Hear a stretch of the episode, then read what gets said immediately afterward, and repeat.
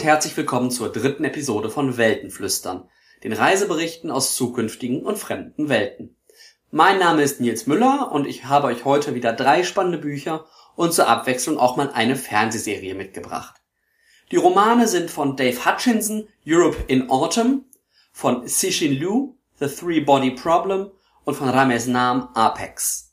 Die Fernsehserie, die ich euch heute vorstellen möchte, ist die Netflix-Serie, die vor gut zwei Monaten erschienen ist, Sense 8. Viel Spaß!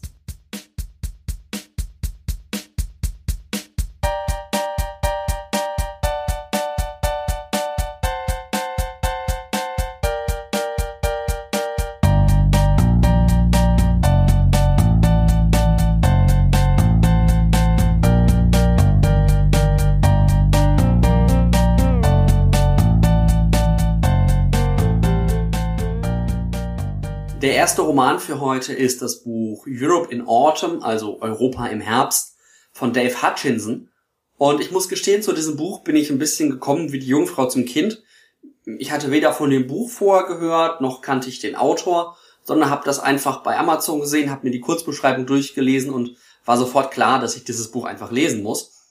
Denn ich habe selbst einige Jahre zu europäischer Integration geforscht und in diesem Buch geht es im Grunde um das Ende Europas, um das Ende dieses, ja, der Europäischen Union, dieses irgendwie integrierten Raums, in dem verschiedene Nationen miteinander, manchmal auch gegeneinander agieren und die Menschen irgendwie sich so im Laufe der Jahre und Jahrzehnte dann doch irgendwie lieb gewonnen haben und immer näher gekommen sind. Und wenn dann natürlich ein dystopischer Roman zu diesem Thema, zu diesem Thema Europa ähm, meinen Weg kreuzt, dann kann ich da einfach nicht vorbeigehen Zumal dann auch die Amazon-Bewertungen durchaus in Ordnung waren und ich mir gedacht habe, den muss ich mir einfach antun. Bevor ich was zu dem Autor sage, bevor ich was zu dem Buch erzähle, möchte ich noch ein paar Sachen zu dem Autor sagen. Wie gesagt, mir sagt der Name Dave Hutchinson oder auch David Hutchinson nicht nichts. Er ist gebürtiger Brite, 1960, äh, dann eben lange Zeit als David Hutchinson publiziert. Und zwar schon ja, in seiner Jugend aus Ende der 70er, wo er so 20, knapp unter 20 war, vier Bände mit Kurzgeschichten publiziert, die wohl relativ äh, gut angekommen sind, hat dann lange Jahre als Journalist gearbeitet und ist erst 2001 äh, mit einem Roman oder mit zwei Romanen wieder in das Genre oder in das, ähm, in das Bücherschreiben ähm, zurückgekehrt. Die Romane sagen mir ehrlich gesagt auch nichts. Das ist The Villages und The Push. Beide nie was von gehört und Europe in Autumn ist halt sein dritter Roman, den ich mir jetzt hier vorgenommen habe. Worum geht es in dem Roman? Ich hatte es schon so ein bisschen angedeutet. Es geht darum, dass ähm, Europa in der nahen Zukunft, also ich weiß nicht genau, wie weit es in die Zukunft geht, lass es 50 oder ja, lass es vielleicht 50 Jahre sein, ähm, auseinanderfällt. Das heißt, die EU zerbricht, dieser, dieser integrierte Raum von Nationalstaaten, die sich irgendwie miteinander äh, arrangiert haben, zerfällt und auch die Nationalstaaten, die sich darin befinden, zerfallen eigentlich. Also diese ganze, das ganze große Gebiet der Europäischen Union ehemaligen zerfällt in ganz, ganz, ganz viele kleinen Staaten. Und es passiert das, was eigentlich immer passiert, wenn irgendwie ganz viele Kleinstaaten sich ein Gebiet teilen. Das Reisen wird schwierig. Die Grenzen werden wieder aufgebaut. Die Grenzen werden stark kontrolliert. Es sind Visa nötig, Reisepässe und so weiter, um sich auch nur kurze Strecken quasi von einem Land in das andere zu bewegen. Das zweite, was passiert, ist, das organisierte Verbrechen sieht seine Chance und nutzt seine Chance und wird so ein bisschen zu so einem ja, Schattenherrscher ähm, dieses zerfallenen Europas. Es gibt eben keine übergreifende politische Institution mehr und so übernimmt das organisierte Verbrechen ähm, ein bisschen diese Rolle, indem es auch einfach die Unterschiede ausnutzt, ähm, durch Schmuggel und durch Verbrechen eben auch die Unterschiede zwischen den kleinen Staaten ebenso für sich ausnutzt und dadurch zu einer eine große Machtposition gewinnt. Und was eine sehr spannende Idee ist, es gibt noch einen Rest der EU, ähm, dieser Rest der Europäischen Union erstreckt sich aber quasi nur auf eine Bahnstrecke. Und zwar ist das immerhin die Bahnstrecke von Lissabon irgendwo nach Asien, die, glaube ich, wenn ich das richtig im Kopf habe, irgendwo in der Ukraine oder in Weißrussland, aber faktisch endet also für alles, was dieses Buch angeht. Das finde ich eine sehr, sehr spannende Idee, dass tatsächlich diese Bahnstrecke noch so ein Rest ist, der irgendwie von der EU übrig geblieben ist und der so alle Länder und das ganze Gebiet im Grunde noch so durchzieht, teilweise auch mit so Abstechern um noch andere Hauptstädte anzubinden. Ich finde ja die Idee dieser Bahnstrecke an sich schon ziemlich grandios, Ähm, und wenn man dann noch jetzt bedenkt, dass das in dieser Welt von Dave Hutchinson sozusagen der Rest ist, der noch übrig geblieben ist. In dieser kleinstaatlichen Welt mit ganz, ganz vielen Grenzen und Barrieren gibt es einen ja, mysteriösen Kurierdienst, der irgendwie so zwischen ähm, ja, Geheimbruderschaft und organisiertem, organisiertem Verbrechen irgendwie zu changieren scheint. Das sind die Le Coureur des Bois.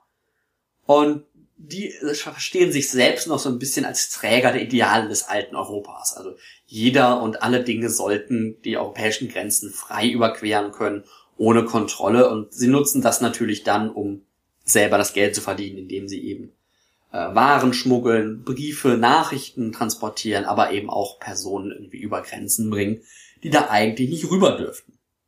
Die Hauptfigur in dem Roman ist der Koch Rudi. Äh, Rudi ist ein Este, der in Polen lebt. Man merkt daran auch schon so ein bisschen, dieses Buch spielt sehr stark in dem, was man heute Mitteleuropa nennen würde. Also in Polen, in Ungarn, im Baltikum. Ähm, das ist auch wieder eine Sache, die ich finde, die es extrem spannend macht, weil das eine Perspektive ist, die man sehr, sehr selten ähm, überhaupt in, in deutschsprachigen oder in englischsprachigen Büchern hat und noch seltener natürlich in der Science Fiction oder der Fantasy. Also dieser ähm, Koch Rudi rutscht im Grunde irgendwie zufällig in diesen Kurierdienst. Also er fängt mit so kleinen äh, Gefallen an, die er irgendwie einem, einem Bekannten tut und so nach und nach rutscht er so in diesen Dienst und wird dann eben auch irgendwann offiziell angelernt und soll halt wirklich ein, ein offizieller Kurier werden. Doch eine der Missionen, in der er sein Training durchführen soll, die läuft gnadenlos schief. Und so gerät Rudi in so einen klassischen Spionage-Verschwörungsthriller, der ihn eben einmal durch komplett Europa treibt. Wenn ich mich recht entsinne, Teile, die spielen tatsächlich in Portugal, in Großbritannien, im Baltikum. Ich weiß gerade nicht, ob er auch mal in Italien ist. Also Rudi, der ist, äh, der, was war er, der erste, erste, der in Polen lebt, ähm, der wird zu so einem, ja, Europa-Trotter, im Gegensatz zu einem Globe-Trotter.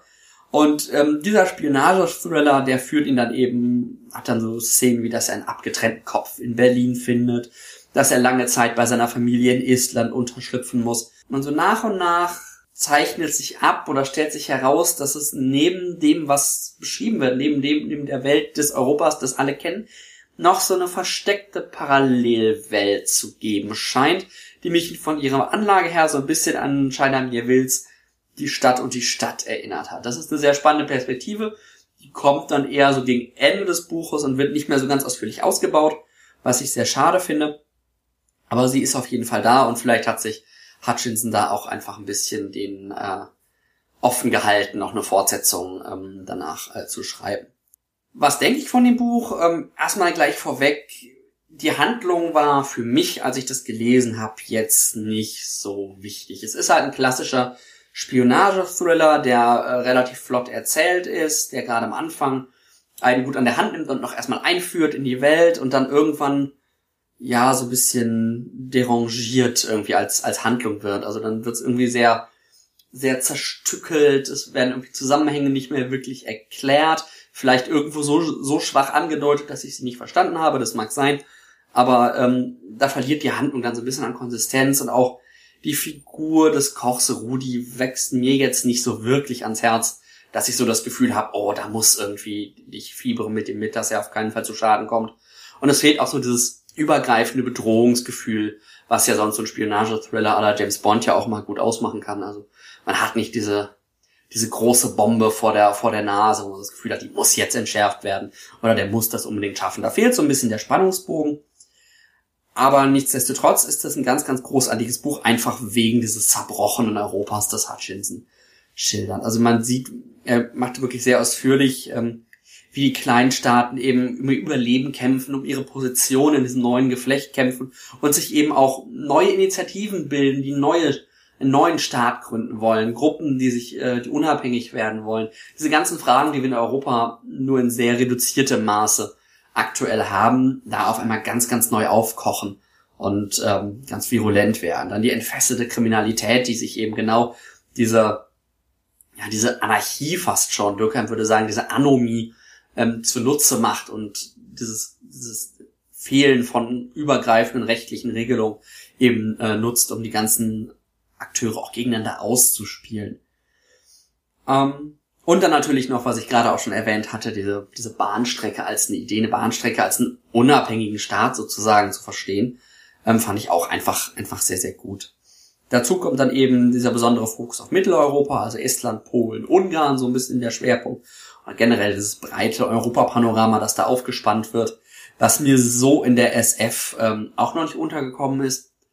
Und wo natürlich Mitteleuropa ein besonders spannender Punkt ist, weil dieser Zusammenbruch, den Hutchinson da schildert, ähm, das ist natürlich für diese Region der zweite Zusammenbruch der, der Weltordnung sozusagen in einer relativ kurzen Zeit. Also es geht halt ähm, nach dem Zusammenbruch der Sowjetunion und des Ostblocks hat diese Region ja schon mal einen ganz gewaltigen Umbruch gemacht und irgendwie nur wenige Jahrzehnte später äh, jagt Hutchinson die Region quasi nochmal durch einen ähnlichen Umbruch. Und das ist also auch sehr, sehr spannend zu sehen, denn man merkt auch, dass der Autor sich in der Region auskennt. Also er beschreibt auch wirklich Orte ähm, in den Ländern sehr, sehr glaubwürdig und er lässt auch so ein bisschen die, die Atmosphäre der, der Staaten sehr, sehr gut und sehr, sehr glaubwürdig rüberkommen. Ab und an verliert er sich mal ein ganz kleines bisschen in den Klischees der kriminellen Osteuropäer, aber das hält sich noch in Grenzen. Grundsätzlich gilt für den Buch, also es hat eine sehr, sehr starke erste Hälfte, in der Hutchinson eben die Welt aufbaut, in der viele skurrile Szenen versteckt, und ähm, die mich von ihrer Atmosphäre und auch von ihrer Erzählweise teilweise an den Film äh, Grand Budapest Hotel erinnert hat, der von Wes Anderson auch so einen leicht skurrilen Blick ähm, auf Mittelosteuropa wirft und da eben auch ähm, ja auch so ein bisschen diese Atmosphäre sozusagen aufgreift.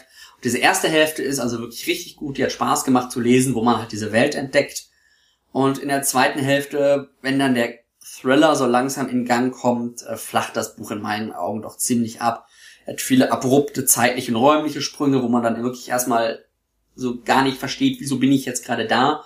Ähm, irgendwann, so ein paar Seiten, wird dann klar, wie das eventuell zusammenhängt, aber auch nicht wirklich erklärt, viele Fragen offen gelassen.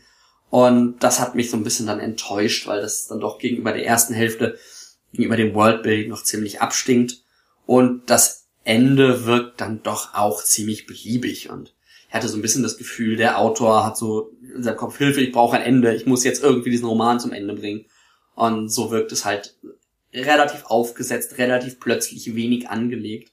Und ähm, aus dem Grund kann ich Hutchinsons Europe in Autumn empfehlen, wer wirklich so eine Dystopie über Europa lesen will oder auch sich nochmal klar werden will, was dieses Europa, das wir gerade haben, dieses integrierte, sehr auf Zusammenarbeit basierende, was das eigentlich bedeutet und sich mal vor Augen halten für was passieren könnte, wenn das wegfällt. Auf der Ebene ist das Buch äußerst spannend und wirklich sehr, sehr lesenswert. Wer jetzt tatsächlich das Buch lesen will, um einen guten Thriller zu lesen oder eine Science-Fiction-Geschichte als Geschichte, da würde ich tatsächlich eher zu anderen Romanen raten. Aber ähm, wie gesagt, auf dieser Welt-Worldbuilding-Ebene und dieser Euro Dyst europäischen Dyst Dystopie-Ebene kann ich Hutchinsons ähm, Europe in Autumn nur empfehlen.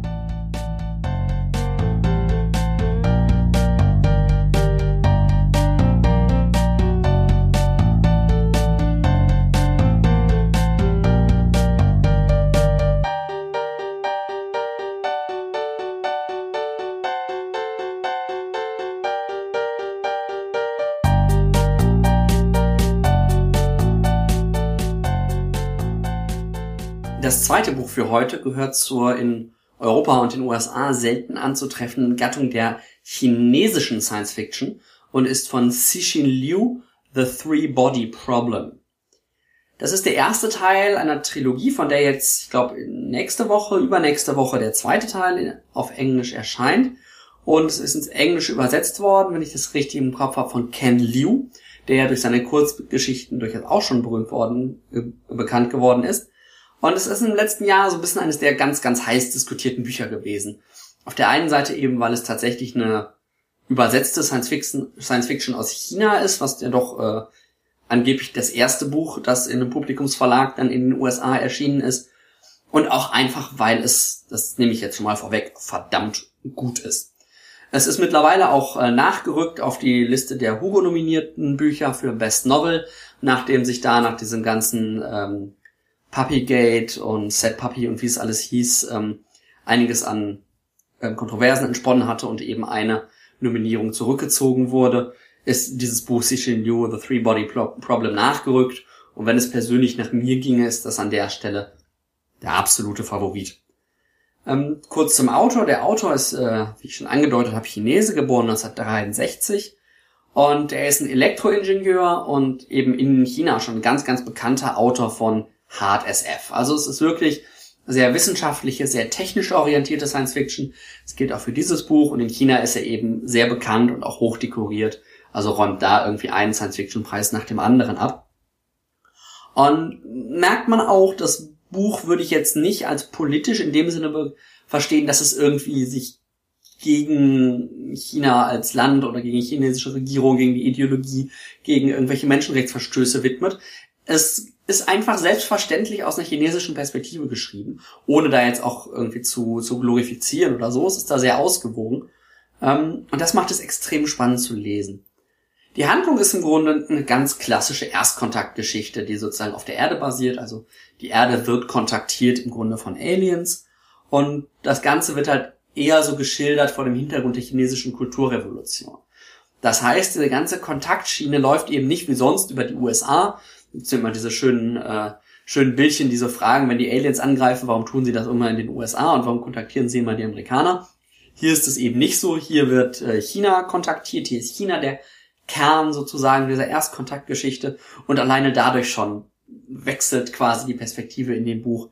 Sehr, sehr schön und es entstehen einfach ganz andere Probleme. Eines dieser Probleme ähm, zeigt sich im Grunde schon in der allerersten Szene des Romans, ähm, nämlich dass ähm, wissenschaftliche Erkenntnis auf der einen Seite und ideologisch gewünschtes und politisch gewünschte Aussagen auf der anderen Seite nicht immer übereinstimmen müssen. Und es gibt eben am Anfang diese ganz eindrucksvolle Szene, an der ein ähm, Physiker vor der großen, äh, nach der Kulturrevolution eben vor seiner Universität dazu gezwungen werden soll, ähm, den Naturgesetzen abzuschwören. Also im Grunde zu sagen, dass das, was er entdeckt hat, das, was er publiziert hat, völliger Blödsinn ist, ähm, weil es eben nicht der, ähm, der ideologischen Linie entspricht und er sich da weigert und seine Tochter dann versucht, ihn zu verteidigen aber dabei eben scheitert. Und wenn ich das richtig im Kopf habe, kommt der Physiker dann in der Szene um. Und das ist eben ein ganz, ganz grandioser Einstieg, der schon ganz viel von dem Roman vorwegnimmt und eben auch so ein bisschen die Atmosphäre setzt. Wenn man eben immer diese Frage im Hintergrund hat, was ist eigentlich der Wert und die Akzeptanz von Wissenschaft? Was jetzt eine Frage ist, die man in westlicher Science Fiction eigentlich nicht so, der man nicht so häufig über den Weg läuft. Wo immer doch sehr stark Wissenschaft irgendwie als gesetzt gilt und als das Richtige und das Wahre. Und das wird hier eben so ein bisschen ähm, hinter, hintertrieben sozusagen und ermöglicht Cixin Liu dann auch so ein paar, ja, sich mit ein paar äußerst spannenden Themen auseinanderzusetzen. Die grundsätzliche Handlung, ich habe schon gesagt, ist eine Erstkontaktgeschichte, ähm, die damit einsetzt, dass es eine Wissenschaftlergemeinschaft gibt, äh, die Frontiers of Science. Das sind Wissenschaftler, die so an wirklich ähm, meistens physikalischen Fragen arbeiten, die so sehr kontraintuitiv sind und auch so die bisschen ähm, in Gefahr stehen, etabliertes Wissen und was wir so glauben zu wissen tatsächlich zu widerlegen. Und ähm, es ist wohl so, dass verschiedene Mitglieder dieser Frontiers of Science sich umbringen. Es ist nicht ganz klar warum, aber es, es wird schon deutlich, es ist eine sehr gehäufte Anzahl von Selbstmorden. Und ähm, es gibt einen Nanoingenieur, das ist auch die Hauptfigur des Romans One, ähm, der wird von der Polizei und dem Militär, die spielen auch so ein bisschen gegeneinander, ähm, gebeten, eben dieser Frontiers of Science beizutreten und diesen Selbstmorden auf den Grund zu gehen. Also rauszufinden, was da irgendwie drin abläuft, dass so viele von den ähm, Wissenschaftlern darin sich selbst umbringen. Und er ist dann nicht lange drin, irgendwie ein paar Tage, ein paar Wochen und schon passieren Dinge, von denen er eigentlich weiß, nach seinem Wissen über die Naturgesetze, und der Mann ist Nanoingenieur, der hat also wohl ein bisschen Ahnung, ähm, geht das nicht. Das ist unmöglich. Er sieht irgendwie auf einmal Dinge, die nicht da sind. Ähm, es gibt irgendwie, ja doch, das nehme ich gleich eh vorweg. Es gibt irgendwie eine Szene, wo sich auf einmal das kosmische Hintergrundrauschen verändert. Und das sind alles Dinge, die sind unmöglich. Nach seinem und dem wissenschaftlichen Weltbild. Und ähm, dadurch wird das so ein bisschen in Gang gesetzt. Das ist die erste Handlungsebene. Und dann gibt es eine zweite Handlungsebene, ähm, die stark schon mit dem Erstkontakt verknüpft ist, und zwar ein Computerspiel. Zwar so ein Virtual Reality Game, also so richtig wie man es kennt mit den, äh, mit den Virtual Reality Brillen, ähm, allerdings in wesentlich höherer Qualität, ähm, Anzeigefähigkeit und so weiter und so fort. Und das ist ein Spiel, wo irgendwie man immer reingeworfen wird auf einen Planeten, in eine fremde Welt. Und in, diesem, in dieser Welt gibt es stabile und chaotische Zeiten. Und in den stabilen Zeiten kann sich immer eine Zivilisation entwickeln, die sich quasi vom, weiß ich nicht, Steinzeitniveau ganz lange entwickelt und dann irgendwann beginnen die chaotischen Zeiten und dabei zerbrechen die Zivilisationen dann wieder. Und äh, sobald sich der Planet oder die Welt wieder stabilisiert, beginnt dieser Zyklus von vorne, wobei immer so kleine Schritte vorwärts möglich sind, weil eben so ein bisschen Wissen dann doch über diese chaotischen Zeiten gerettet werden können. Und ähm, was dann Wang der Lösung sozusagen dieses ganzen ganzen ähm, Verwicklung, also sowohl auf der echten Erde als auch in dem virtuellen Spiel äh, näher bringt, ist, dass er das System hinter diesen chaotischen und ähm, stabilen Zeiten findet. Und das ist, also wie er das tut, ist einfach ähm, extrem geil. Da komme ich gleich noch zu. Und was natürlich sich dann ähm, rausstellt, ist, dass diese ähm, Aliens, diese Erstkontakte, nicht das Beste der Erde im Sinn haben, sondern dass die im Grunde, naja, die Erde kolonisieren wollen, wie man das so kennt aus den ganzen ähm, klischeebeladenen äh, Science-Fiction-Büchern und Filmen. Ganz kurz, was halte ich von dem Buch? Das habt ihr wahrscheinlich schon gemerkt jetzt in den letzten Minuten. Ich fand absolut genial und zwar auf ganz, ganz vielen Ebenen.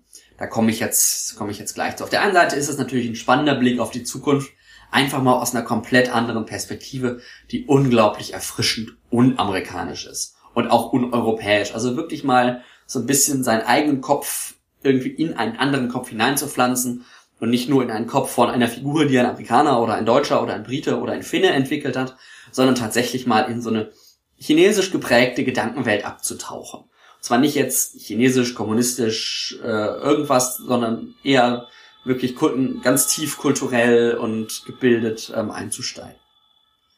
Das ist das eine, weswegen das so atmosphärisch und auch von, von einem Setting her extrem spannend ist. Und dann ähm, gibt aber auch drei oder mehr andere Gründe, was ich extrem cool finde. Was halt wirklich sehr, sehr schön ist, ist das ähm, Leben in dieser virtuellen Welt. Weil in dieser virtuellen Welt gibt es eben auch Gesellschaften. Und die sind äußerst spannend zu sehen, weil man die eben in verschiedenen Stadien ihrer Entwicklung sozusagen sieht. Also einmal so auf einem, ich glaube, ägyptischen, ähm, also ägyptische Hochzeit Niveau, einmal eher auf einem antiken Niveau, dann mal mittelalterlich, dann mal eher so ähm, Anfang 20. Jahrhundert vom technischen Stand her. Ähm, das ist extrem schön geschildert und auch spannend zu sehen, wie so Welten einfach aussehen können. Das ist ein, eine nette Sache, aber dann greift er eben auch ein philosophisches Thema auf, was ich richtig cool finde, nämlich die Frage, was eigentlich wäre, wenn unsere Naturgesetze nicht einheitlich wären. Das ist so eine Grundaxiom, eine Grundannahme, die so den Naturwissenschaften heute fast immer noch zugrunde liegt, nämlich dass Naturgesetze, wie wir sie kennen, also Gravitation beispielsweise, Schwerkraft, dass die immer und überall im Universum gelten. Also nicht nur jetzt an jedem Ort, sondern auch zu jedem Zeitpunkt. Und genau diese Frage geht äh, Cixin Liu, hintergeht Cixin Liu so ein bisschen, gerade in dieser virtuellen Welt, in der man diese stabilen und äh, chaotischen Zeiten hat. Und das ist auch tatsächlich eine Frage, die in der Wissenschaft immer mal wieder diskutiert wird. Also zufälligerweise habe ich vor ein paar Monaten noch ein Buch dazu gelesen von Lee Smolin im Universum der Zeit, der das Ganze quasi wissenschaftlich, aufarbeitet und im Grunde auch sagt, dass sich viele Paradoxien und unerklärte Dinge in der Wissenschaft heute noch ähm, erklären ließen, wenn man dieses Axiom aufgeben würde und eben sagen würde, Naturgesetze verändern sich. Die sind ebenfalls abhängig von der Zeit und eben nicht vor fünf, äh, fünf Milliarden Jahren schon genauso gewesen wie jetzt und wie sie in fünf Milliard weiteren Milliarden Jahren sein werden. Das ist so ein Thema, das Cixin Liu eben aufgreift und auch nicht nur auf, auf einer Ebene, was hat das für Konsequenzen für die Menschen, sondern auch tatsächlich so ein bisschen intellektuell. Und da möchte ich euch ein kurzes ähm, Zitat daraus vorlesen, das einfach klar macht, wie erkenntnistheoretisch spannend das ist.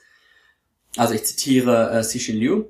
Could the fundamental nature of matter really be lawlessness? Can the stability and order of the world be but a temporary dynamic equilibrium achieved in a corner of the universe, a short-lived eddy in a chaotic current?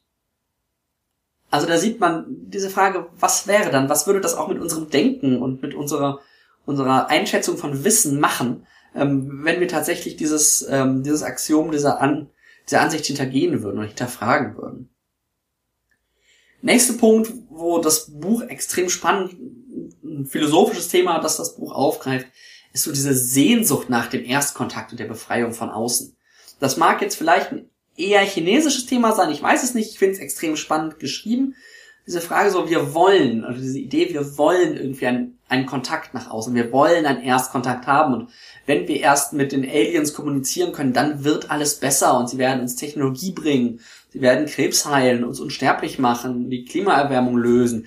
Dieser ganze Heilsglaube, der da manchmal mit verbunden ist, ähm, den greift er eben auf. Und auch die Frage, gibt es überhaupt Aliens? Also es ist so wahrscheinlich, dass es da draußen welche gibt. Warum haben wir dann noch nicht von ihnen gehört? Also das, was man gerne ein bisschen als äh, Fermi-Paradoxon kennt, auch das greift er auf. Aber eben viel stärker diese Frage, warum ist das oft so positiv konnotiert und eben nicht so klischeehaft, äh, wie man es jetzt aus den Filmen kennt. Ähm, die wollen uns alle töten und kolonisieren und versklaven. Und auch da hat er eine ein richtig schönes Zitat, das ich jetzt als zweites und letztes Zitat aus dem Buch nochmal kurz vorlesen will, das auch nochmal zeigt, wie er diese Dinge anspricht. Also, dass er sie eben nicht nur im Roman anspricht, sondern auch so ein bisschen auf einer, auf einer Metaebene. Humankind can step onto another continent and without a thought destroy the kindred civilizations found there through warfare and disease. But when they gaze up at the stars, they turn sentimental and believe that if extraterrestrial intelligences exist, they must be civilization bound by universal, noble, moral constraints, as if cherishing and loving different forms of life are parts of a self-evident universal code of conduct. Also diese Annahme, dass wenn es da draußen Aliens gibt, sie auf jeden Fall gut und moralisch und äh, was auch immer sein müssen, während gleichzeitig auf der Erde sich die Menschen gegenseitig die Köpfe einhauen und ganze Zivilisationen und Völker und was auch immer vernichten, ist einfach ein schöner Widerspruch, den er da auch in seinem Roman aufgreift.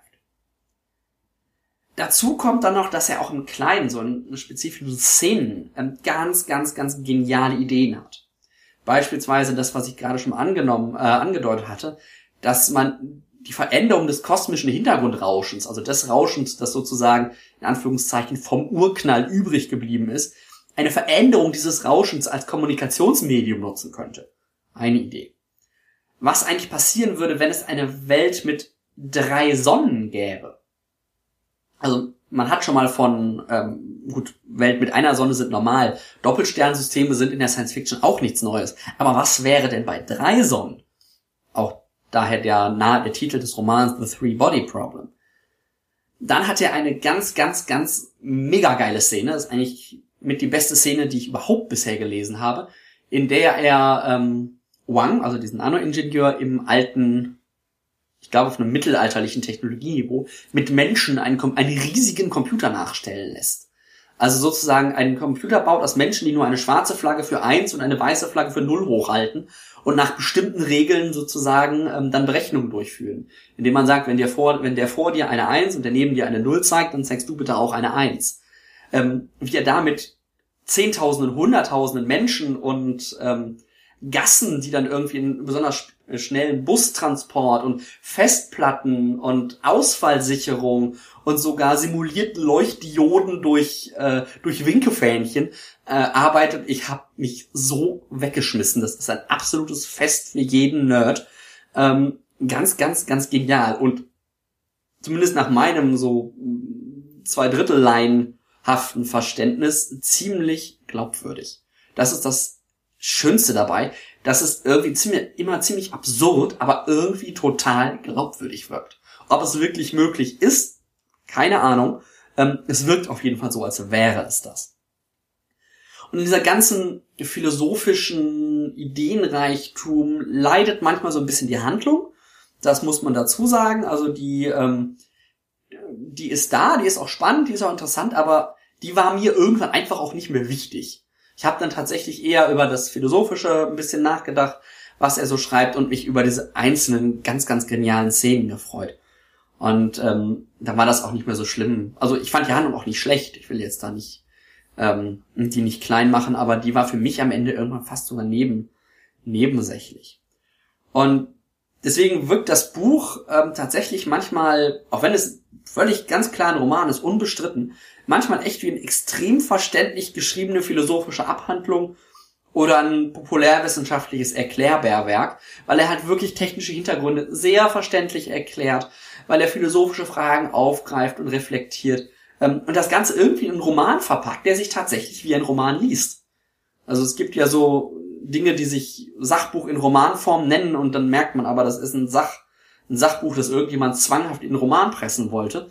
Das wirkt überhaupt nicht so. Das ist tatsächlich ein Roman, ähm, wo der Autor den Mut hat, die Fragen, die er aufwirft, nicht nur anzureißen, sondern tatsächlich auch mal ein bisschen ähm, auf einer verständlichen, sehr, sehr gut lesbaren Ebene ähm, zu reflektieren. Und all diese Punkte zusammen machen The Three Body Problem für mich vermutlich echt zu einem der Top 5 äh, Genrebücher, die ich bisher gelesen habe. Und ich bin so, freue mich so drauf, ähm, in einer oder zwei Wochen den zweiten Teil auf meinem Kindle zu haben und dann wieder in dieses ziemlich abgefahrene ähm, Konstrukt von Cixin Liu eintauchen zu können.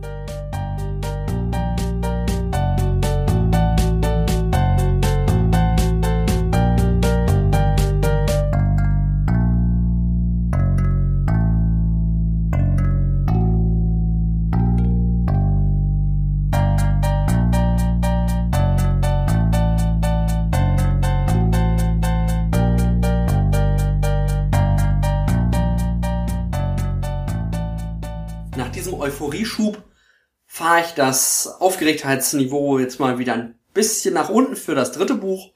Das dritte Buch ist nämlich von Rames Namen Apex und ist der dritte Band in der Reihe, die mit Nexus begonnen hat und äh, die Krux in der Mitte hat, das im August 2015 auch in Deutschland erscheint und jetzt eben mit Apex im englischsprachigen Raum schon ihren Abschluss gefunden hat. Und das ist eine der Reihen ähm, des äußerst hervorragenden Verlag Angry Robot, den ich jedem Genre-Fan von euch, der auch englische Bücher liest, tatsächlich ganz, ganz äh, stark ans Herz legen möchte. Die verlegen teilweise äußerst spannende Bücher, zum Beispiel die äh, Reihe mit ähm, The Death of Tao, The Lives of Tao von Wesley Chu, die ist auch bei denen erschienen und ganz viele ähm, junge, oder nicht unbedingt junge, aber neue Genre-Autoren, die so ein bisschen abseits des absoluten Mainstreams schreiben, erscheinen da und äh, Angry Robots ist also auf jeden Fall ein Verlag, den man sich ähm, als Genre-Fan anschauen sollte. Wieder zurück zum Buch, beziehungsweise zum Autor. Rames Nam ist ein Kairo geborener ähm, US-Amerikaner, der mittlerweile in den USA lebt oder seit seinem dritten Lebensjahr in den USA lebt. Er hat lange Zeit bei Microsoft gearbeitet, war dabei mit, mitverantwortlich für die Entwicklung bzw. Weiterentwicklung zum Beispiel von Outlook und von dem äh, viel gescholtenen Internet Explorer. Und seine thematischen Schwerpunkte in seinen Romanen und auch in seinem, zumindest in dem Non-Fiction-Wert von ihm, was ich auch habe, ähm, ist eben sowas wie Nanotechnologie und Transhumanismus. Also die ganze Frage, ähm, wie können wir Menschen uns über unsere biologischen Grenzen sozusagen hinweg erheben. Und äh, für Namen ist eben da die Nanotechnologie ähm, der Kernpunkt. Im Mittelpunkt der Handlung von Apex steht die Nanodroge Nexus, die schon seit dem ersten Band ähm, uns verfolgt und ähm, diese, diese Droge erlaubt es quasi, das Gehirn wie ein Computer zu nutzen. Beziehungsweise die etabliert im Grunde irgendwie einen Computer im Gehirn, der natürlich ganz viel an Verarbeitungskapazität gewinnt, aber der es vor allen Dingen ermöglicht, ähm, sozusagen telepathische Vernetzung zwischen Menschen herzustellen, also Emotionen, Gedanken tatsächlich von Computer zu Computer zu transportieren ähm, mit all den Sachen, die damit verbunden sind, also Spam und Hacks und dieser ganze Kram ist da eben dann auch mit verbunden, wie wenn man halt einen Computer im Hirn hat. Und ähm, als Resultat der ersten beiden Bände, da spoiler ich jetzt ein bisschen, das lässt sich beim dritten Band kaum vermeiden, ist diese Droge halt mittlerweile global verbreitet und ähm, immer noch nicht legal legalisiert, aber es sind einfach mittlerweile so viele Menschen, ähm, die die im Kopf haben, dass man sie auch nicht mehr los wird oder einfach nur verbieten kann. Und darum entspinnt sich dann halt auch so ein globaler Konflikt, in dem ganz viele Gruppen miteinander und gegeneinander interagieren, um eben zu klären, was ist eigentlich die Zukunft der Menschheit mit dieser Droge, weil sie eben genau dieses Transhumanist, transhumanistische Ideal, der Mensch erhebt sich über seine biologischen Beschränkungen, sozusagen auflöst und ähm, oder erfüllt, beziehungsweise dieses Ideal. Und da, dabei spielt das so an drei, drei Ebenen oder er hat im Grunde drei Länder, in denen das spielt, oder drei ja, geografische Ebenen. Er hat einmal in den USA entsteht im Grunde ein Konflikt, und zwar ganz ein klassischer politischer Aktivistenkonflikt zwischen Transhumanisten und Antitranshumanisten. Er bettet das ein in den Präsidentschaftswahlkampf, der ja auch schon mal so ein bisschen angeklungen ist, glaube ich, in den vorherigen Bänden. Und da gibt's dann eben auch eine Terrororganisation, die People's Liberation Front. Ähm, da gibt es transhumanistische Aktivisten, ähm, die halt eben versuchen, diesen Wahlkampf zu beeinflussen, weil eben ein Präsidentschaftskandidat ähm, sehr deutlich gemacht hat, dass er diesen, dieses Nexus und diese Transhumanisten ähm, sozusagen ausrotten oder verbieten oder einschränken und einsperren äh, und so weiter will, während der andere sagt, wir müssen die im Grunde anerkennen, wir müssen äh, die ähm, ja die, die genauso wertschätzen, wir müssen das nutzen, diese Fähigkeiten und wir müssen da irgendwie einen Umgang mit finden, der diese Menschen eben nicht ausschließt. Das ist im Grunde der, ähm, der Konflikt in den USA. In China findet der Konflikt auf einer anderen Ebene statt.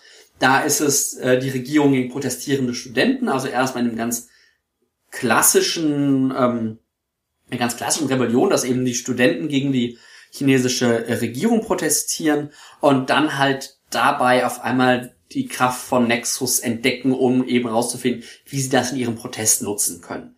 Also da geht es jetzt gar nicht mal so sehr um Nexus selbst als Konfliktgegenstand, das entsteht dann so nach und nach, sondern es geht eben darum, wie die Studenten äh, diese Droge nutzen in ihrem Kampf gegen das äh, gegen das herrschende Regime, gegen die chinesische Regierung.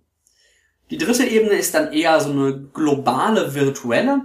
Da geht es dann nämlich um eine große künstliche Intelligenz, die auch schon in den ersten beiden Bänden ähm, aufgetaucht ist, ich glaube im zweiten äh, so richtig so richtig auftaucht und ähm, die sozusagen gegen eine defekte Sicherheitskopie von sich selbst äh, vorgehen muss, denn diese Sicherheitskopie will die Menschen ausrotten. Die hat irgendwie so das Gefühl gehabt, dass die Menschen sie zerstören wollten und will sich jetzt sozusagen an den Menschen rächen, beziehungsweise die Menschen zu zerstören, um eben zu verhindern, ähm, um eben auszuschließen, dass es den Menschen gelingt, sie zu zerstören. So ein äh, vorauseilender Verteidigung sozusagen. Und daran zieht Nahm eben so ein bisschen ähm, den Konflikt äh, gute versus böse Maschine auf. Also quasi die, ähm, die beiden künstlichen Intelligenzen, die irgendwie gleich sind, aber die eine ist auf die ist irgendwie gegen die Menschen böse und die andere ist eben gut und will die Menschen beschützen. Ist auch so ein Thema, was ihr immer wieder hört, wenn es um künstliche Intelligenz geht. Diese Idee der Singularität, dass halt irgendwann die künstlichen Intelligenzen so intelligent sind, dass sie, dass sie von den Menschen in keiner Weise mehr beherrschbar sind. Ähm, das greift er da auf. Und das war jetzt ein kurzer Abriss über die Handlung oder über die verschiedenen kurzen Handlungsstränge. Was denke ich über das Buch? Grundsätzlich erstmal ist es ein fulminanter Techno-Thriller. Er ist mindestens so gut wie die ersten beiden Bände, von denen ich ja auch schon sehr begeistert war. Vom ersten mehr als vom zweiten, aber das tut nichts zur Sache. Ähm, und ist tatsächlich ein absolut furioses Finale der Trilogie. Das heißt aber auch, dass er im Prinzip nahtlos an das Ende des zweiten Bandes anschließt. Und da das bei mir halt doch irgendwie ein Jahr oder noch länger her ist, dass ich den zweiten Band gelesen habe, ähm, ist der Einstieg nicht so ganz einfach. Also da sollte man wirklich gucken, wenn jetzt vielleicht der dritte Band noch, äh, der zweite Band gerade in Deutschland erscheint, dass man wartet, bis auch der dritte in Deutschland erschienen ist und dann alle drei am Stück lesen zum Beispiel. Das macht einem den Einstieg ähm, wesentlich leichter. Denn gerade im dritten Band gibt es viele Fraktionen, es gibt sehr komplexe Zusammenhänge und ähm, am Anfang passieren auch ziemlich schräges Zeug, wo man es dann erstmal zusammenbringen muss und erstmal rausfinden muss, was bedeutet es eigentlich. Und da hilft es sehr, wenn man den, oder würde es sehr helfen, den zweiten Band noch relativ frisch im Kopf zu haben. Aber der harte Einstieg macht sich auf jeden Fall bezahlt, weil er nutzt dieses ganze, diese ganze Komplexität, die er da aufbaut, ähm, dann tatsächlich auch, um seine Geschichte zu erzählen. Die ist nicht einfach nur Selbstzweck. Er greift, das habe ich schon jetzt mehrfach angedeutet, in dem Roman zwei ganz große Themen auf, nämlich einmal diese ganze äh, Transhumanismus-Debatte und ähm, diese Angst vor der Singularität und die Angst vor der künstlichen Intelligenz, dass sie sich sozusagen dem Menschen entziehen könnte und den Menschen, den Menschen unterwerfen kann. Er bettet das Ganze äußerst glaubwürdig auf diesen drei Ebenen in den USA, in China und dieser globale ähm, Konflikt in Anführungszeichen ein. Und ähm, weckt dabei auch so ein bisschen Anleihen wieder an den Kalten Krieg, weil dadurch halt tatsächlich auch wieder diese Spannungen so ein bisschen hochkochen, gerade zwischen den USA und China ähm, was jetzt eigentlich passiert und wie wir mit dieser, wie, wie man mit dieser neuen Droge umgeht. Da ist er sehr feinfühlig und nach meinem nach meiner Einschätzung auch sehr nah dran an tatsächlichen politischen Dynamiken sowohl in den USA als eben auch diplomati diplomatischer diplomatischer Prozesse zwischen den großen Blöcken. Ähm, Rames Name wird oft mit Michael Crichton vergessen, äh, verglichen. Das stimmt so für mich aber nur so ein bisschen. Denn, ähm, also natürlich ist es wegen der Technik und wegen der unglaublichen Spannung, die er es schafft aufzubauen. Aber Crichton hat ja doch immer eher so, so eine kleine, so einen kleinen Scope. Also der erste Band, Nexus, der war noch sehr wie Michael Crichton. Ähm, der dritte Band liest sich oft äh, so ein bisschen tatsächlich ähm, wie äh, Tom Clancy von seinem von seiner globalen Betrachtungsweise her. Also irgendwie von, dass das irgendwie alles, was so im Kleinen getan wird, auch einmal ganz schnell zu globalen Konsequenzen wird. Und wenn man quasi das Genre überspringt, hat es sogar manchmal Anleihen von Epic Fantasy. Weil er eben tatsächlich so mit so verschiedenen Perspektiven in den verschiedenen Reichen, ähm, in die Fantasy übertragen jetzt, ähm, dieser Welt, diese zukünftige Welt um dieses Nexus ähm, herum aufzeigt. Das fand ich sehr, sehr spannend und auch so ein schön, schön, schönes Ausbrechen nochmal wieder so ein bisschen aus den klassischen ähm, Techno-Thriller-Schema. Ähm, an das er sich sonst auf vielen Ebenen sehr, sehr klar hält. Ähm, Gerade der in den USA konstruierte Konflikt jetzt mit dem, äh, mit dem Wahlkampf, mit ganz vielen Finden, Paraden, ist sehr klassisch erzählt. Also es könnte auch tatsächlich im Grunde ein Roman, ein dramatisierter oder überdramatisierter Roman über einen, über einen Präsidentschaftswahlkampf sein. Ähm, aber er ist äußerst schön, schön konstruiert. Es macht einfach Spaß zu lesen und ist eben auch äußerst, äußerst spannend, äh, spannend gebaut. Grundsätzlich kann man also sagen zu Apex von Rames Namen, es ist wenig an einzelnen Elementen drin, was man nicht schon mal in der Form irgendwie gelesen hätte. Also Techno-Thriller, dieses globale Spionage, Diplomatieverwicklungen. Ähm, aber es ist, es ist extrem viel von solchen Versatzstücken, die er extrem clever miteinander verbindet und halt wirklich zu einem sehr spannenden, sehr schnell zu lesenden, sehr intensiv zu lesenden Roman verbindet und dabei tatsächlich glaubwürdig bleibt. Also er verliert sich nicht in irgendwelchen Spinnereien, in irgendwelchen Absurditäten oder schnellen, unglaubwürdigen Sprüngen, sondern er bleibt immer sehr nah dran und schafft es wirklich, das Ganze echt glaubwürdig zu gestalten. Das heißt jetzt um Abschluss für die ganze Trilogie Nexus, Crux und Apex. Ähm, Nexus ist ein schöner, kleiner äh, Techno-Thriller, ziemlich klassisch gebaut Krux ist so ein bisschen so, so ein Mittelstück, das noch nicht so ganz Fisch und nicht so ganz Fleisch ist, ähm, wo er aber schon quasi diese Transition von dem kleinen Hacker Nexus, wenige Nutzer, zu dem globalen Phänomen Nexus sozusagen aufbaut. Und im dritten Band in Apex führt er das dann zum, zum großen Finale, zum äh, diese, dieser, diese kleine kleine Hack-Idee führt dazu, die Welt zu verändern und bringt äh, China und US, USA an den Rande eines Atomkrieges ähm, das bringt er dann sozusagen zum absoluten Höhepunkt, zur absoluten Explosion. Also nicht die Atombomben, aber ähm, ja. Das heißt, die Trilogie Nexus, Crux und Apex von Rames Nam kann ich jedem Fan von Hightech-Thrillern ähm, echt absolut nur ans Herz legen. Auch äh, Science-Fiction-Fans werden ihre Freude dran haben. Es ist nicht so, also es ist sehr anspruchsvoll erzählerisch, es ist jetzt nicht hart as effig oder so, es ist einfach unglaublich clever konstruiert extrem spannend erzählt und damit absolut lesenswert.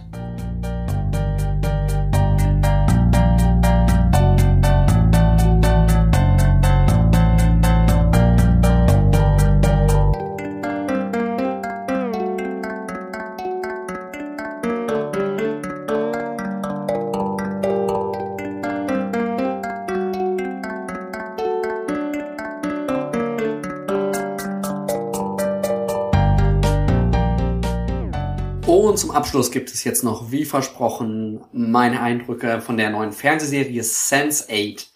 Wobei Fernsehserie vielleicht nicht so ganz richtig ist. Es ist nämlich eine Serie von Netflix. Das heißt, sie ist nicht irgendwie im Fernsehen bei den üblichen Sendern oder auch bei Sky zu sehen, sondern tatsächlich nur bei Netflix. Sense8 ist im weiteren Sinne als SF einzusortieren und das, was ich jetzt gesehen habe oder auch das, was bisher verfügbar ist, ist eben die erste Staffel mit zwölf Episoden wobei am Anfang nur zehn geplant waren, wie man das von den Netflix-Serien ja eigentlich auch kennt. Aber dann sind die Macher der Serie eben zu Netflix gegangen und haben gesagt, wir könnten das besser in zwölf Folgen machen und haben eben tatsächlich diese zwei zusätzlichen Folgen auch bekommen. Und die Erwartungen an Sense8 waren tierisch hoch. Denn hinter der Serie stehen doch relativ bekannte Namen. Das sind einmal äh, die Wachowski-Geschwister Andy und Lana, die äh, Regie geführt haben und auch einen Großteil des Buchs geschrieben haben. Da ist auch der deutsche Regisseur Tom Tikwa, mit dem die Wachowskis ja auch schon ähm, den ganz hervorragenden Film Cloud Atlas gedreht haben. Und dann haben sie sich für diese Serie noch jemanden ganz Besonderen dazu geholt, der gerade bei Science-Fiction-Fans ähm, groß im Ansehen steht, nämlich J. Michael Straczynski, der auf der einen Seite sehr viel als Comicautor aktiv ist, aber im Genre ganz besonders bekannt eben als äh, Erschaffer und Autor der Serie Babylon 5, mit der er damals ja so ein bisschen eigentlich diese überreif, übergreifenden Handlungsstränge in Serien fast erfunden hat. Also das war eine der ersten Serien, die tatsächlich von ihrer Handlung her bereits auf eine Staffel, beziehungsweise am Anfang sogar auf fünf Staffeln angelegt war und wo eben auch Handlungsstränge sich über mehrere Staffeln hinweg erstrecken. Und jetzt stelle man sich vor, die Regisseure von Matrix, ähm, Cloud Atlas und äh, der Autor von Babylon 5 machen zusammen eine Fernsehserie. Die Erwartungen waren entsprechend hoch und das kann ich gleich mal vorwegnehmen. Sie sind nicht enttäuscht worden. Worum geht's in der Serie? Es geht um acht Menschen aus aller Welt, aus ganz unterschiedlichen Ländern, unterschiedlichen Städten, die auf irgendeine mysteriöse Weise psychisch miteinander, miteinander verbunden sind. Also nicht wie gerade bei Apex durch irgendeine Droge, die ihrem Hirn rumschwirrt, irgendeine Nanodroge, sondern irgendwie sind sie miteinander verbunden. Es ist, wird auch im ganzen Lauf der Serie nicht wirklich klar, warum. Vielleicht in späteren Staffeln dann. Und die Serie dreht sich im Grunde am Anfang darum, wie sie das entdecken, wie sie sozusagen merken, dass sie miteinander verbunden sind. Ähm, die Figuren werden natürlich auch alle nach und nach vorgestellt. Man kann sich vorstellen, bei acht Figuren dauert das eine Weile. Also das sind bestimmt die ersten drei bis vier Folgen. Und dann entwickelt sich so langsam die Geschichte darum, dass sie eben suchen, was sind die Hintergründe und dann taucht natürlich, wie könnte es anders sein, auch irgendwie die böse Organisation im Hintergrund auf, ähm, die ihnen irgendwie ans Leder will. Wer sind also jetzt diese acht Figuren? Da ist auf der einen Seite Will, der, dessen Handlungsstrang sich zum Großteil in Chicago in den USA abspielt. Und Will ist ein relativ einfacher, klassischer Cop, ähm, den aber irgendwie noch so ein alter Mordfall umtreibt. Irgendwie aus seiner Kindheit, seiner Jugend, auch dem Anfang seiner Polizeikarriere, so genau weiß ich das nicht mehr, ähm, der ihm irgendwie immer noch so im Hinterkopf ist und der, wo es irgendeine Verbindung gibt, die er, die er spürt, die er aber noch nicht sieht. Das ist die erste Figur ähm, in den USA. Die zweite Figur in den USA ist Nomi. Ähm, die Handlungsebene spielt zum Großteil in San Francisco. Ähm, Nomi ist auf der einen Seite ein Hacktivist und Blogger und auf der anderen Seite ähm, transsexuell, war also früher mal ein Mann, mit, äh, agiert mittlerweile ähm, als Frau und ähm, ja, da ist halt diese ganze Transsexualitätsgeschichte, die da so ein bisschen noch im Hintergrund steht. Also man merkt, die Figuren haben immer noch so eine eigene Geschichte, die sie im Grunde mit in die mit in diese Verbindung mit reinbringen. Also wir sind ja bei Will und bei Nomi. Und dann gibt es äh, Riley. Riley ist eine eine Elektro-DJ in London kommt ursprünglich aber aus Island und trägt irgendwie so ein Familiengeheimnis mit sich rum. Und das scheint auch irgendwie eine Verbindung eben zu den Sense8, zu dieser Gruppe, diesem Cluster von Sense8s zu haben. Die dritte Figur ist, äh, vierte Figur ist Cepheus. Cepheus lebt in Nairobi in Kenia und er ist Busunternehmer, das heißt, er besitzt irgendwie einen Bus und fährt mit diesem Bus eben die Strecke, hm, so wie das scheint, aus einem der ärmeren Vor Vororte von, von Nairobi, einem der Slums dort eben in die Stadt und macht das eben hauptsächlich, um die AIDS-Medikamente für seine Mutter finanzieren zu können und damit eben ähm, die Familie aufrechtzuerhalten. Und er verstrickt sich dann ein bisschen mit so lokalen kriminellen Größen. Das ist die vierte Figur. Die fünfte Figur ist Sun. Sun ist eine südkoreanische Unternehmerin und Untergrund-Kickboxerin. Ist auch eine ziemlich coole Kombination. Und in ihrer Handlungsebene geht es eben hauptsächlich darum, dass sie sich für die Familie aufopfert. Also sie nimmt sozusagen eine familiäre Bürde auf sich und ähm, muss damit irgendwie zurande kommen und irgendwie die, die äh, Konsequenzen dieses, dieser Sache eben tragen. Dann haben wir weiter noch äh, Lito. Lito ist ein mexikanischer Schauspieler, die eben spielt auch erster Linie in Mexiko-Stadt und er ist so ein, so ein absoluter Actionheld. Also ähm, so, so, so ein smarter, charismatischer, frauenaufreißender Actionheld. Also so ein bisschen wirklich wie, äh, wie James Bond, äh, James Bond in modern. Also nicht der, nicht der moderne James Bond, sondern wie man den klassischen James Bond sich vorstellt, nur eben auf etwas äh, in die Jetztzeit versetzt. Er hat, was seine Rollen angeht und seine öffentliche Wahrnehmung angeht, das kleine, in Anführungszeichen, Problem, dass er schwul ist, was natürlich mit, seinen, mit seiner Rollendarstellung irgendwie nicht so ganz einhergeht. Und ähm, lebt äh, seine Homosexualität aber äh, im Geheimen sozusagen mit einem festen Partner. Und ähm, da gibt's dann eben die ganze Geschichte um so Alibi, um eine Alibi-Freundin, ähm, der nach außen hin so tut, als wäre er liiert, aber nach innen hin ist sie irgendwie so ein bisschen das fünfte Rad am Wagen in dieser Zweier, Zweierbeziehung zwischen Lito und seinem, seinem Freund Hernando. Das ist auch eine sehr, sehr spannende, äh, spannende Ebene. Das war die sechste Figur. Ähm, ich werde die gleich nochmal alle aufzählen. Dann gibt es Kala. Kala ist eine Inderin, die in Mumbai, äh, ehemals Bombay wohnt. Sie ist äh, Pharmazeutin, arbeitet irgendwie in der, in der Forschung, wenn ich das richtig im Kopf habe, oder irgendwie an ihrer Promotion. Und äh, Kala soll zwangsverheiratet werden, ist das falsche Wort. Also Ihre Familie hat einen Ehemann für sie ausgesucht. Das ist auch eine gute Partie. Der ist auch freundlich, der ist nicht irgendwie bösartig. Sie kennt ihn auch, sie mag ihn auch und er mag sie. Also das ist so eine, so eine Mischung, eine ganz komische Verquickung aus durchaus Sympathie, aber eben doch dem familiären Zwang zu heiraten und dem eigentlich nicht heiraten wollen, der sich in Callas Ebene so ein bisschen entspinnt. Und dann kommt als achte und letzte Figur Wolfgang, gespielt vom deutschen Schauspieler Max Riemelt. Er ist in Berlin, und er ist so ein klassischer Panzerknacker, Gangster. Ähm, und er hat so eine ganz merkwürdige Beziehung zu seinem Stiefvater, zu seinem Adop Adoptivvater, Stiefvater, ich weiß jetzt gerade nicht mehr. Und zu dieser Familie, in die er da so hereingezwungen wurde, die auch alle irgendwie kriminell miteinander verbunden sind. Und das hat auch so ein bisschen Anklänge von organisierter Kriminalität. Also das ist auch eine sehr, sehr spannende, sehr raue Ebene, in der es viel um, um Gewalt und um ähm, Diebstahl und Einbruch und Kriminalität eben geht gibt noch ein paar andere Figuren, die für die übergreifende Handlung eine ganz zentrale Rolle spielen. Das ist einmal Amanita. Amanita ist die Frau von Nomi, der Transsexuellen aus San Francisco. Ähm, und Amanita ist gerade für Genrefans deswegen äh, spannend, äh, weil sie eben gespielt wird von Freema Adjema, äh, die ja doch einige Seasons dem Doktor als Companion-Gesellschaft geleistet hat. Ähm, das ist Amanita. Dann haben wir Jonas. Jonas scheint irgendwie auch ein Sense-A zu sein, also auch so ein psychisch irgendwie mit anderen verbundener, aber eben nicht aus diesem Cluster, sondern aus einem anderen Cluster. Und er gibt so ein bisschen vor, diesen neuen, diesem, diesem neuen Cluster helfen zu wollen, sie, äh, sie retten zu wollen. Wobei seine Beweggründe dahinter und was er wirklich plant nicht so ganz klar sind.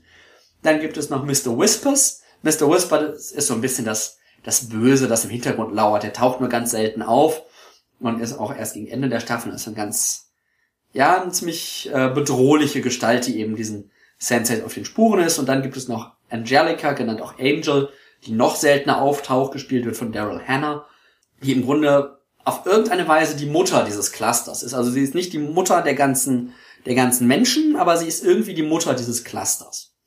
So, jetzt habe ich irgendwie zwölf Figuren aufge, aufgezählt. Insbesondere wichtig sind dabei eben die, die Sense8, also ähm, Will, Riley, Cepheus, Sun, Lito, Kala, Wolfgang und Nomi, die tatsächlich so ein bisschen die, die Handlung tragen. Und ähm, ja, wenn man sich das jetzt vorstellt, so, okay, diese acht sind irgendwie miteinander verbunden, sie merken das, suchen nach den Hintergründen und werden dann irgendwann von auch von einem bösen, bösen Mann irgendwie verfolgt, oder einer bösen Organisation verfolgt, das klingt erstmal sehr generisch. Also nach einem Handlungstyp, den man durchaus schon häufiger gesehen hat. Beispielsweise in der Serie Orphan Black, die ich äh, gerade gesehen habe. Und die Handlung ist auch nicht immer ganz logisch. So, das wollte ich gleich vorweg schicken, weil das zwei der ähm, ganz klassischen Vorwürfe an die Serie sind. Die Handlung wirkt eher generisch und eben nicht, nicht immer logisch. Ähm, das ändert aber nichts daran, dass Sense8 in meinen Augen eine richtig, richtig, richtig grandiose Serie ist wenn auch vielleicht nicht für jeden, aber auf jeden Fall für Genrefans. Ähm, denn Sense8 hat so ein paar Besonderheiten, die sie absolut genial machen. Das eine ist diese psychische Interaktion zwischen den Figuren, zwischen den Personen, die sich ja nicht kennen, aber doch irgendwie in, in des anderen Köpfen wohnen und sich bewegen können. Also die können auf Gedanken, Wissen und Fähigkeiten beispielsweise zurückgreifen. Ähm, und es gibt halt eine grandiose Szene beispielsweise, wo dann einer der, ähm, wo dann Kaffeus, der Niger der äh, Kenianer, ähm, quasi irgendwie eine blöde Situation gerät und kämpfen muss und dann sozusagen Sun an seiner Stelle das Kämpfen übernimmt, also in seinem Körper äh, die Untergrund-Kickboxerin dann sozusagen für ihn kämpft oder seinen Körper kämpfen lässt. Das sind ganz, ganz äh, geniale Szenen. Und ähm, auch die Dialoge, wenn diese Sense8 sich miteinander interagieren, sind, sind großartig geschnitten. Das ist nämlich so, dass Sense8, das spielt ja hauptsächlich eben in diesen acht Städten und noch in, in Island ein bisschen und noch in ein, zwei anderen Ländern. Das ist grundsätzlich vor Ort gedreht. Also nicht irgendwie vor einer, äh, vor einer grünen Wand im Studio, wo dann nur der Hintergrund reingesetzt wird oder sowas, sondern es ist tatsächlich, die Szenen, die in Berlin spielen, sind in Berlin gedreht. Die Szenen, die in Chicago spielen, sind in Chicago gedreht. Und was sie eben gemacht haben, ist, dass sie jede Szene, in der zwei Sense miteinander interagieren, in beiden Städten gedreht haben, auf die gleiche Weise, und dann zusammenschneiden. Das heißt, man sieht die beiden dann interagieren, manchmal in Berlin, im selben Dialog. In Berlin, dann sind sie in Chicago, ähm, dann ist mal nur Will in Berlin und Wolfgang in Chicago. Das heißt, es changiert wirklich so zwischen den Orten. Und der Ort ist eigentlich relativ egal. Und mit jedem Schnitt, nicht mit jedem, aber mit ganz vielen Schnitten wechselt einfach immer der Ort im selben Dialog. Und das ist halt eine ganz, ganz spannende Atmosphäre, die halt einfach nochmal zeigt, auch wenn diese Orte sehr weit voneinander entfernt sind, wie eng sie dann doch verbunden sind miteinander. Und das ist auch so ein bisschen ähm, eine Kernmessage im Grunde ähm, von diesem Film, nämlich dass ähm, auch wenn die Menschen aus völlig unterschiedlichen Kulturen kommen, unterschiedliche Probleme in ihrem Leben haben, eben die Zwangsheirat von Carla, äh, die, die HIV-Medikamente für Cathy's Mutter, ähm, ne, das ähm, das Opfer von Sun und ähm, die Transsexualität, in Anführungszeichen als Problem, das, was halt alles so damit einhergeht, ähm, von Nomi. Das sind ganz unterschiedliche Welten, unterschiedliche Ebenen und trotzdem ist es alles unglaublich menschlich. Also das ist, glaube ich, das, was für mich diese Serie so, so berührend und so intensiv gemacht hat, dass sie Menschlichkeit in den Mittelpunkt stellt und eben durch diese psychische Verbindung zeigt, wir sind irgendwie dann doch alle gleich und tragen die gleichen Hoffnungen, tragen die gleichen Ängste mit uns rum und ähm, können die eben in so einer psychischen Verbindung ganz anders miteinander teilen, als wenn wir wirklich durch tausende Kilometer ähm, und mehrere Flugstunden voneinander getrennt sind. Das ist für mich so dieser absolute Kern der Serie. Es gibt dann auch Dialoge zwischen den Figuren, die halt wirklich immer zeigen, dass jeder jedem was zu sagen hat und jeder jeden sich irgendwie einfühlen kann, mitfühlen kann. Das ist unglaublich, unglaublich gut gemacht, wenn man sich tatsächlich darauf einlässt und eben so manche logische Lücke mal für sich eben in den Hintergrund schiebt. Und die geht es nämlich eigentlich gar nicht. Was auch so ein Thema ist, was gerade diese, diese Ängste und diese Probleme, die alle mit sich rumtragen, ein ist so dieses Widerstand gegen die Erwartung von außen oder gegen, auch gerade gegen die Familie. Sei es Wolfgang, der Probleme mit seinem Adoptiv- oder Stiefvater hat, sei es Kalla, die Sache mit der Zwangshochzeit, sei es Riley, die irgendwie ihre Familiengeschichte in sich rum, mit sich herumträgt, ähm, Lito mit seinem, der mit seinem öffentlichen Coming Out hadert. Ähm, das sind alles so dieses, wie gehe ich mit Erwartungen von außen um? Wie, wie positioniere ich mich in Abgrenzung von anderen, die mir irgendwie sehr nahestehen, sei es Familie, Freunde oder eben die, die Öffentlichkeit, ähm, die mich in gewisser Weise ernährt. All das ähm, behandeln sie eben auch und das ist so der, ja der zweite oder der Kern des Kerns im Grunde des Themas, was die Serie aufgreift. Der Serie ist vorgeworfen, dass ihre Figuren sehr stereotyp seien. Also, ihr habt schon gemerkt, als ich die Figuren aufgelistet habe, das ist so, ja, alles, was man so an Diversity-Sachen irgendwie ähm, in der Serie drin haben sollte, ist dabei. Also wir haben den farbigen Afrikaner, wir haben einen Homosexuellen, wir haben eine Transsexuelle dabei. Ist, ist so alles irgendwie so wie so eine abgehakte Checkliste, haben wir alles dabei. Am Anfang wirkt das auch tatsächlich ein bisschen so. Es wirkt so, als würden sie das mal abhaken wollen, weil die Figuren eben doch, weil die Figuren eben doch relativ stereotyp gebaut sind. Aber so nach und nach differenziert sich das aus. Und man sieht eben, dass genau hinter diesen Stereotypen eine ganze Menge mehr steckt. Und ganz viel verknotet ist und auch Sachen, die man überhaupt nicht erwartet hätte, dann irgendwann ähm, ans Licht kommen. Deswegen finde ich den Vorwurf so in der ersten, zweiten, dritten Folge noch gerechtfertigt. Aber das ändert sich ganz schnell, sobald eben diese Öffnung stattfindet. Sobald sich die Figuren wirklich aufeinander einlassen, miteinander interagieren, dann eben auch ganz schnell diese, diese Stereotypen sich auflösen. Das ist also auch echt gut gemacht. Merkt also, mich hat die Serie total begeistert und wer von euch einen Netflix-Account hat, sollte auf jeden Fall mal reinschauen. Und jetzt, nachdem ich sie gesehen habe, wäre Sense8 für mich auch ein Grund, mir einen Netflix-Account zumindest mal für einen Monat zuzulegen. Und ich kann jetzt nur hoffen, dass sie es tatsächlich schaffen, eine zweite Staffel davon zu drehen, denn ursprünglich scheint es so, hat äh, Straczynski in irgendeinem Interview mal gesagt, tatsächlich auch auf fünf Staffeln angelegt zu sein. Und ich wäre echt gespannt, äh, was sie sich für diese fünf Staffeln überlegt haben und sehr hoffen, dass sie die Erwartungen, die sie jetzt mit der ersten Staffel voll getroffen haben und nochmal höher gesetzt haben, äh, die Erwartung, dass sie die auch tatsächlich in den späteren erfüllen können und dass Netflix sozusagen die Chance gibt und den doch, glaube ich, ganz großen Erfolg als Anlass nimmt, tatsächlich die zweite und auch spätere Staffeln zu genehmigen. Also für Sense8 gibt's von mir eine absolute Guck-Empfehlung.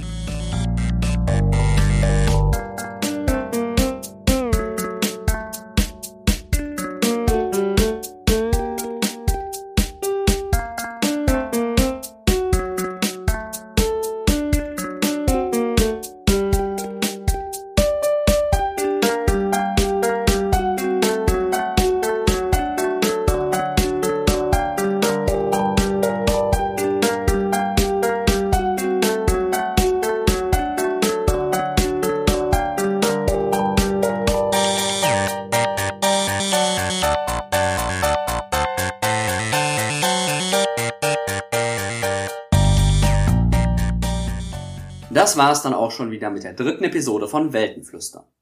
Ich hoffe, sie hat euch gefallen und ich freue mich natürlich wie immer über Rückmeldungen und Kommentare, sei es auf der Webseite, auf der Facebook-Seite oder auf Twitter. Diesmal findet ihr auch ausführlichere Shownotes mit zahlreichen Links auf der Webseite unter weltenflüstern.de-03. Wenn euch diese Show gefallen hat, dann abonniert sie doch einfach entweder über den RSS-Feed auf der Webseite, auf Twitter unter Weltenflüstern oder bei Facebook auch unter Weltenflüstern. Die Musik aus dem Intro stammt wie immer aus dem Stück Breaking the Seeds Reprise vom Album Epic The Celestial Aeon Project und steht unter einer Creative Commons Attribution Non-Commercial Share-alike Lizenz. Die Musik in den Pausen und im Outro stammt dieses Mal aus dem Stück The Day Yin Met Young vom Album Chronic Underestimation des Amerikaners, der amerikanischen Gruppe oder Band, ich weiß es gar nicht so genau, Salmon Raptor und steht ebenfalls unter einer Creative Commons Attribution Non-Commercial Share-alike Lizenz. Diese Lizenz gilt auch für die komplette Episode von Weltenflüstern. Nächstes Mal werde ich euch wieder drei spannende Bücher mitbringen, und zwar von Brandon Sanderson The Alloy of Law, von James S. A. Corey Sibylla Byrne und von Farina de Waard Zähmung. Und dann habe ich nächstes Mal für euch auch einen Comic, und zwar ein Comic über das Lesen von Comics von Scott McCloud, Comics richtig lesen. Bis dahin wünsche ich euch viel Spaß beim Lesen